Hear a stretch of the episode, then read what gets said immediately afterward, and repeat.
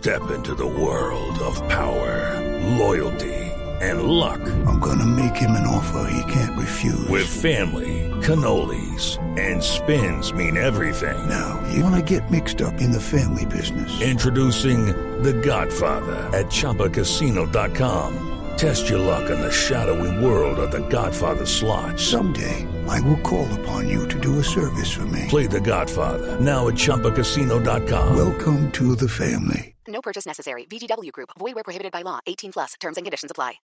y bluradio.com. Ministra María Victoria Angulo es la ministra de Educación de Colombia. Buenos días, ministra, ¿cómo está? Buenos días, Néstor, a usted, a los miembros de la mesa y a todos los oyentes. Ministra, gracias por acompañarnos esta mañana. Después de las marchas, de las protestas, de los estudiantes, de los infiltrados, de los vándalos, de los encapuchados, ministra, ¿ahora qué? Bueno, yo creo que primero reiterar un mensaje, Néstor, y creo que ustedes lo han hablado hoy en la mesa durante la mañana, de rechazo total a las expresiones de violencia por parte de algunos individuos. Yo creo que la violencia no puede ser una forma de expresión en materia de anhelos educativos y en general de construcción de país. Colombia ya está en otro estadio y la invitación pues que hace el gobierno es siempre abierto a continuar el diálogo como lo hemos hecho en estas semanas, eh, a construir en conjunto y a ser muy responsables con lo que prometemos. Y yo vuelvo y resalto esto en los micrófonos porque Colombia pues no se puede acostumbrar a que ante un anhelo simplemente por agradar o por quedar bien uno diga que lo va a cumplir cuando el asidero financiero no lo hace viable. Nosotros revisamos cuál era la perspectiva financiera, encontramos una situación muy difícil a la que por años nadie le dio respuesta. Hicimos una propuesta de cuatro años, no era ni siquiera de coyuntura, propuesta 2019-2022, y frente ya a pedidos específicos, que es los temas que hemos abordado con la mesa de estudiantes y de maestros sobre recursos del 2018, por responderles con responsabilidad que esos recursos no están en el presupuesto, ni estuvieron asignados, ni fueron discutidos en el año pues el 2017 cuando se aprobó el presupuesto de este año. Entonces, en suma, yo creo que abiertos los espacios para que Colombia construya, darle mucha información a la ciudadanía para que se dé cuenta que esto ni es un problema coyuntural, ni es un problema que nosotros generamos, es un problema de país al que le hemos respondido con mucha serenidad, con respuestas claras de presupuesto y siempre con un ambiente de diálogo. Pero la ciudadanía debe rechazar todas estas expresiones de violencia que no le hacen bien ni a la educación ni al país. ¿Por qué se quejan los estudiantes de que no hay diálogo, de que no hay interlocución con el gobierno?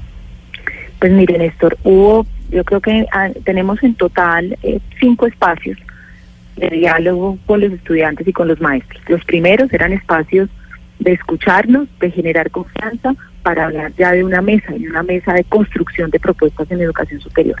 Cuando finalmente se llegó al acuerdo de la construcción de la mesa, que fue la semana anterior, allí estuve instalándola y estuve también al final del día en las conclusiones.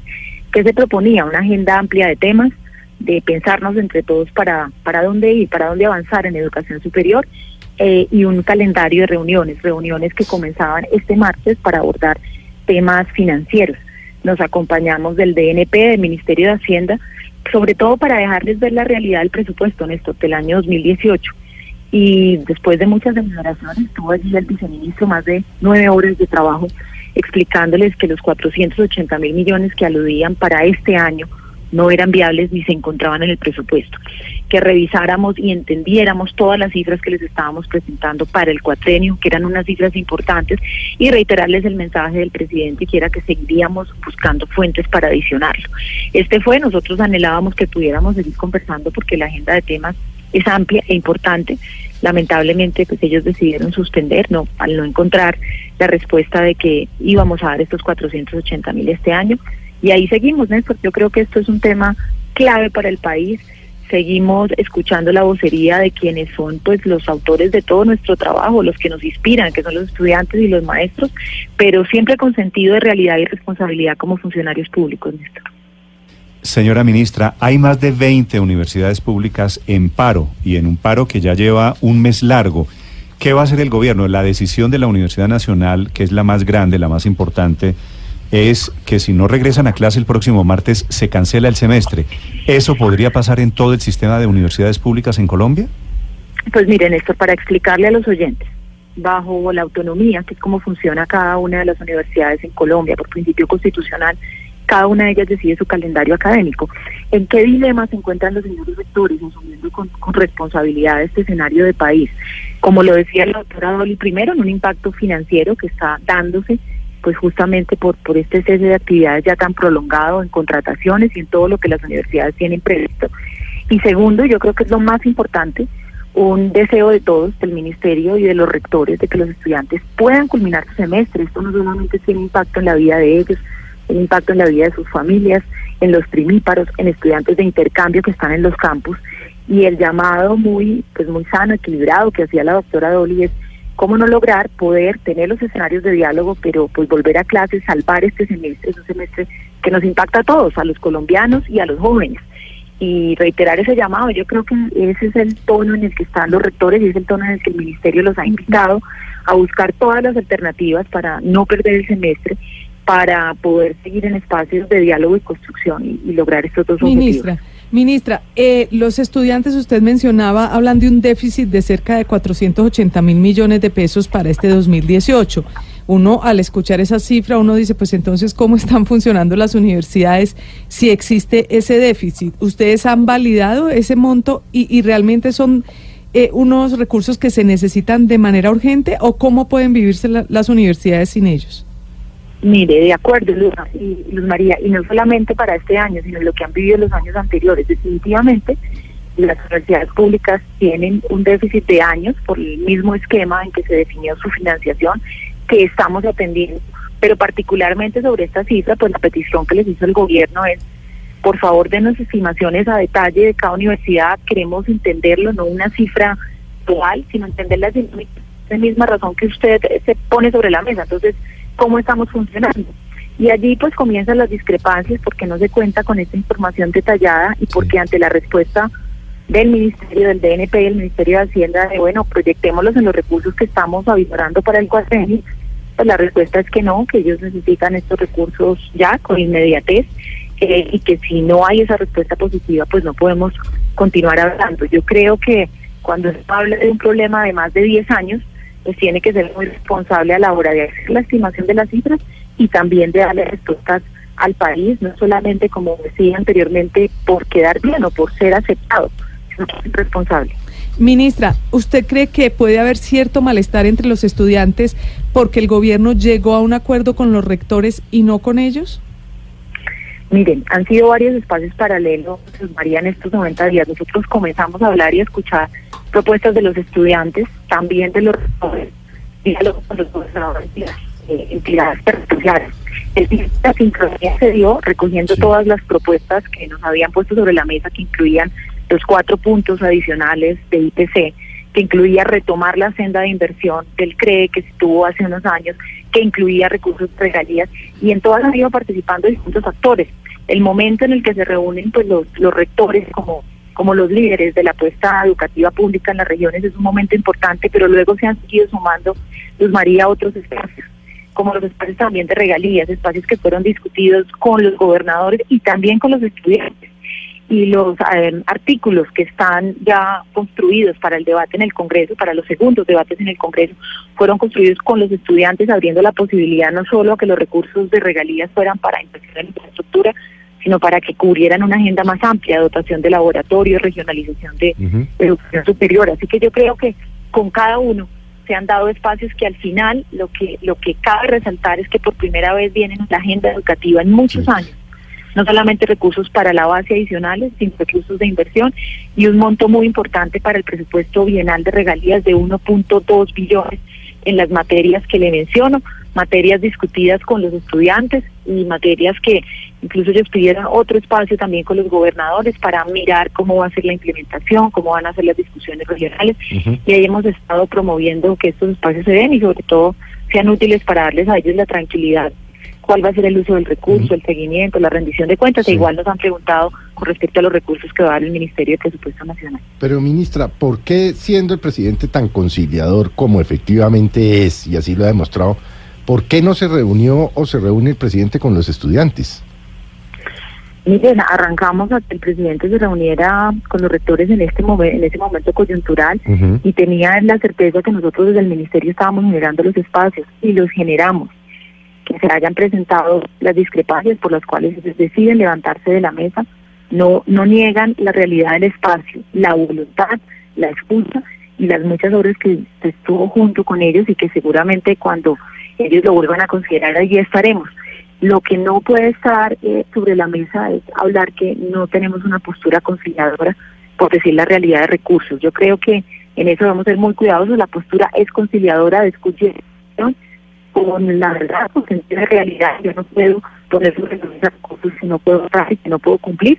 Y yo creo que, como bien lo decían ustedes ahorita, estamos terminando un semestre y la discusión importante y, y los recursos que se han conseguido, pues hacen que sea clave que Sí. podamos construir en el periodo 2019-2022 esta Ministra, agenda conjunta claro. entre todos los actores. Lo que pasa es que hay un tema de urgencia. Digamos, eh, las eh, negociaciones pareciera que se están manejando como si fuese a mediano o a largo plazo el asunto y la verdad es que estamos a punto de que más de 20 mil muchachos pierdan el semestre y sus familias pierdan la plata de la inversión que han tenido durante De estos, acuerdo, estas de semanas. acuerdo, eso es un pedido de urgencia. Bueno, y entonces, ¿por qué el a gobierno- Pero yo no les entonces- puedo prometer Claro, pero, ministra, 480 mil millones que no hay. Claro, pero, pero el gobierno, ¿por qué no asume la negociación con ese sentido de urgencia? Dicen, mm, se levantaron y no hay... ¿Y por, qué no un- le re- ¿Y por qué no le pregunta lo no mismo, hay- Ricardo, a claro, los muchachos que no, son los pues, que están en está- paro? Están en línea. Y ahora le vamos a preguntar, pero ¿por qué, ¿por qué no plantear escenarios que acerquen las partes? Porque pareciera que aquí dejan las cosas allí y no se sientan a, a buscar una solución. Mira,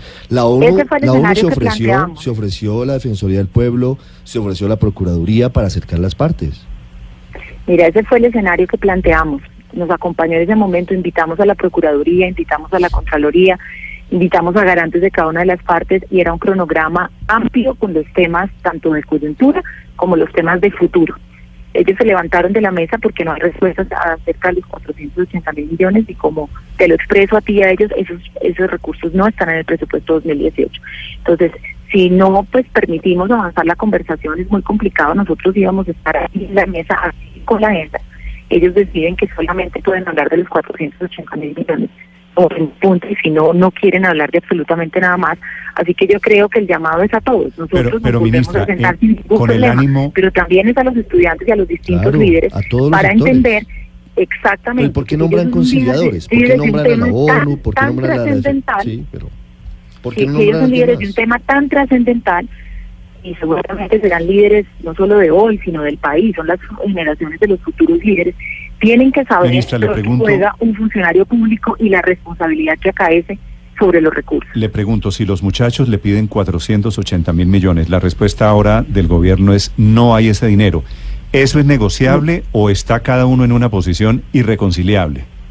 No, señor, esa plata no existe. Esa plata no existe porque nosotros encontramos un presupuesto aprobado, ejecutado al 70% y con unas destinaciones específicas. En el presupuesto nacional que dejó el gobierno anterior no está esa plata, ni hay la holgura ni la forma de poder honrar o concurrir. Como usted sabe, la situación financiera que encontró este gobierno fue muy difícil. Por eso nos hemos centrado en lograr y tener allí el apoyo de los rectores para qué, para poder hacer los ajustes financieros del caso, para que se pueda cerrar el semestre con los recursos que hoy cuentan las universidades. Y es el compromiso que tienen los rectores. Entonces usted me pregunta que si hay los recursos para que las universidades puedan honrar el semestre y cumplirle a estos jóvenes y a las familias, los rectores han encontrado las fórmulas para poderlo hacer y poder ya con los recursos a partir de 2019 en todo el cuatrenio incurrir en las inversiones adicionales, en el fortalecimiento y en todo lo que esperamos de en la educación superior. Así que el llamado Sí. es conjunto. La decisión nuestra siempre abierta a dialogar, a construir, pero con esa perspectiva y con esa premisa de no poder, eh, de no llevar a la mesa promesas que no se pueden cumplir. Sí, lo cierto, ministra, es que hay 1.2 billones de pesos de regalías que van para infraestructura de la universidad pública, de un gran faltante de 15 billones para ese tema concreto de la infraestructura, es decir, no se está atacando ni siquiera el 7% del déficit en esa materia. ¿Qué puede hacer, ministra, entonces un estudiante que va a estudiar, valga la redundancia, a la universidad pública y que tiene todos los días un susto enorme de que se le caiga el techo encima? Pues mira, varias cosas. Recordarte a ti y a todos los oyentes que los recursos que gestiona esta administración tienen tres fuentes. Recursos de incremento a la base, cuya suma total será más de 1.2 billones en el cuatrenio. Recursos de inversión, inversión que pueden destinar, entre otras cosas, también a infraestructura y a otras materias, que son más de 1.2 billones.